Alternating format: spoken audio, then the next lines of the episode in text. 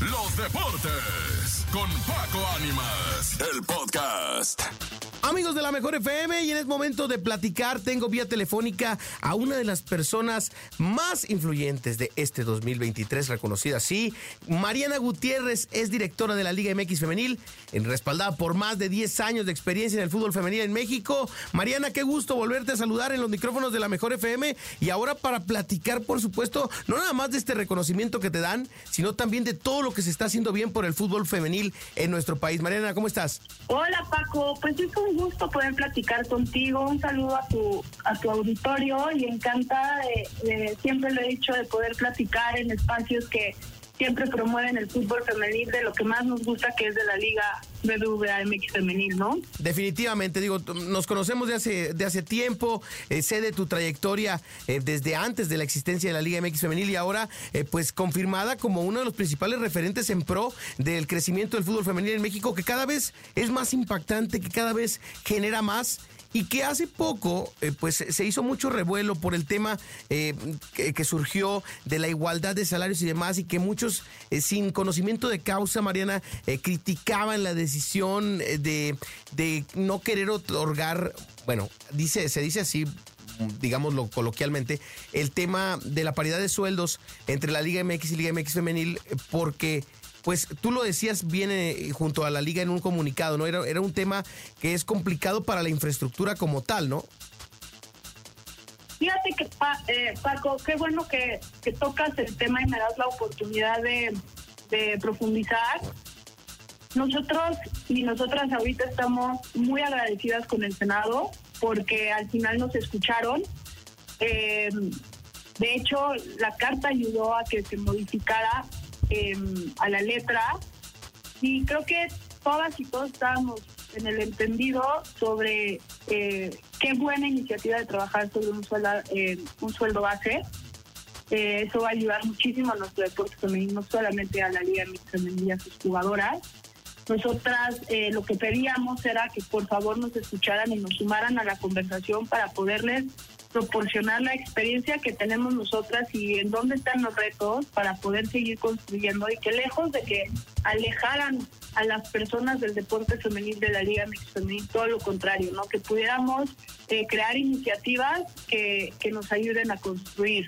Y creo que estamos en la misma línea, hemos hecho muy buenos ejercicios y ahora lo que nos toca es respetar el proceso legislativo y felicitar al Senado por, por querer trabajar en disminuir las, las brechas de género y por, por en pro de nuestro deporte femenino. Escucharon y la verdad es que han sido ejercicios muy positivos. Qué importante saber que sí llegaron a ese, a ese acuerdo, que se está llegando a ese acuerdo, porque pues en el papel mucha gente decía, pero ¿cómo no van a querer que se, se iguale?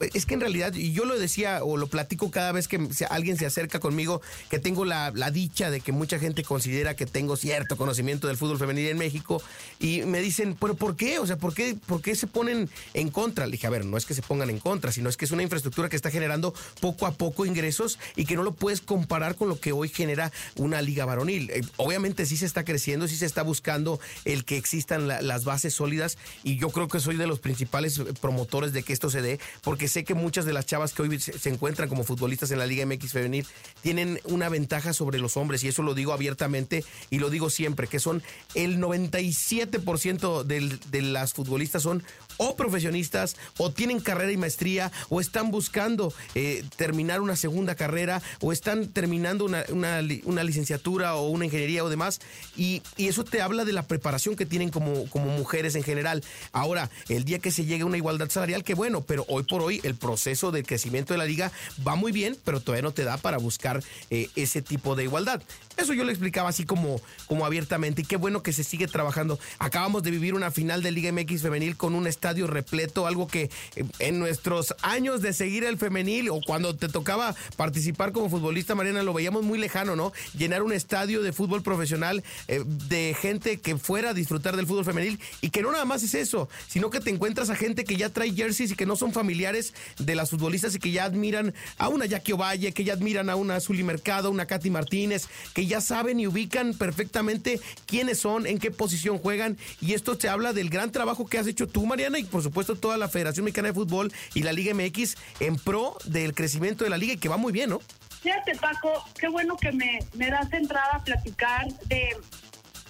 Creo que estoy segura que todas las personas que estamos trabajando en el fútbol femenil queremos lo mismo, ¿no? Que sabemos que lo que se ha construido en los últimos seis años em, es grande, ¿no? Es, son resultados históricos, pero que no es suficiente. Y en eso estamos sumamente concentradas ahorita, de ver cuáles son las líneas de acciones para poder eh, seguir batiendo récords, ¿no? Y, creo que al final esta liga está em, conformada por diferentes partes que impulsan el, el, fútbol femenino, impulsan la liga, ¿no?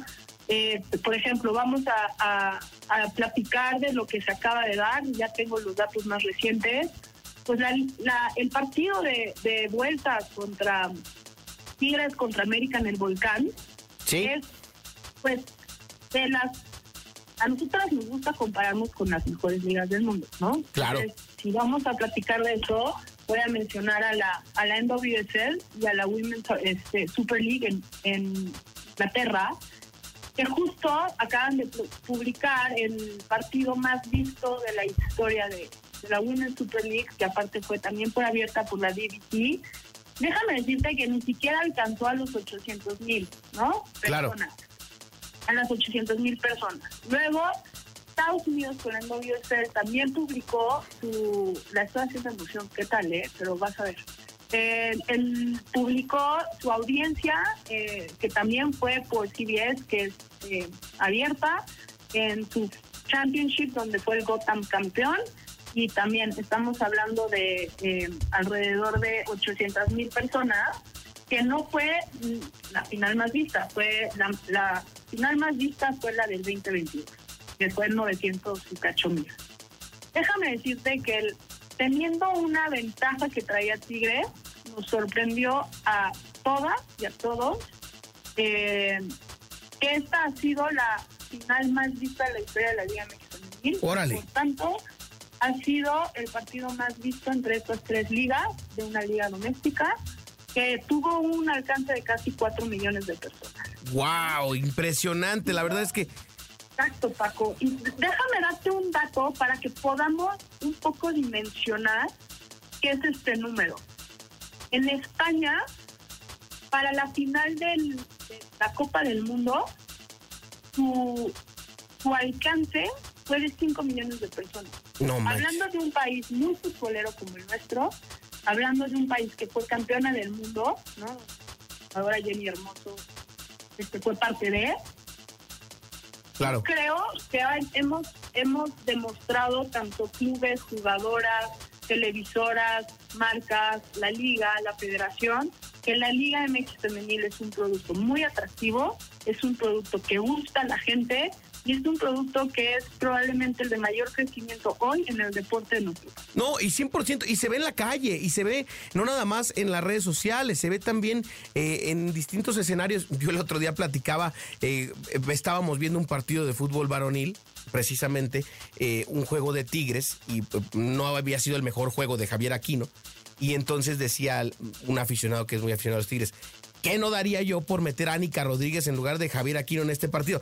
A ese nivel está llegando el fútbol femenil, que la gente valore tanto el talento de las chicas que ahora ya, eh, pues, algo que jamás te ibas a imaginar fuera como, como parte de- del día a día del argot futbolístico. Y eso a mí me llena de orgullo y me llena de gusto ver que estas generaciones que son las, eh, las precursoras y las primeras en, en salir adelante en esta Liga MX femenil, es- lo están logrando de una forma espectacular. Y pues de la mano de, de la Federación Mexicana de Fútbol y de la Liga MX eh, se está logrando, eh, por supuesto, todo esto. Mariana, siempre es un gusto platicar contigo. De verdad, esta es tu casa. La mejor FM, MBC Radio es, es tu casa para cuando necesites y quieras estar con nosotros. eh, estamos para ti, disponibles. Y por supuesto, invitar a la gente a que no se pierda también el seguimiento de lo que está, estamos viendo actualmente con la Sub-19, que empezó siendo Sub-17 y demás. Y que pues también estén atentos al arranque de la liga. No sé si ya tengan la fecha, pero para que la gente lo vaya contemplando, ¿cuándo arranca el siguiente torneo de la Liga MX femenil? Pues mira, Paco, muchísimas gracias por, por el espacio. Es siempre un placer platicar contigo.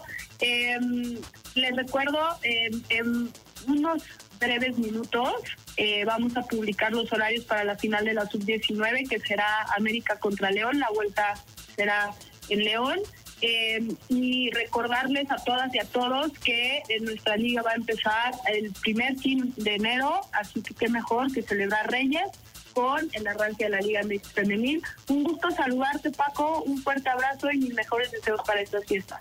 Mariana Gutiérrez, presidenta de la Liga MX Femenil, en vivo en la Mejor FM. Gracias. Hasta la próxima. Los deportes con Paco Ánimas, el podcast.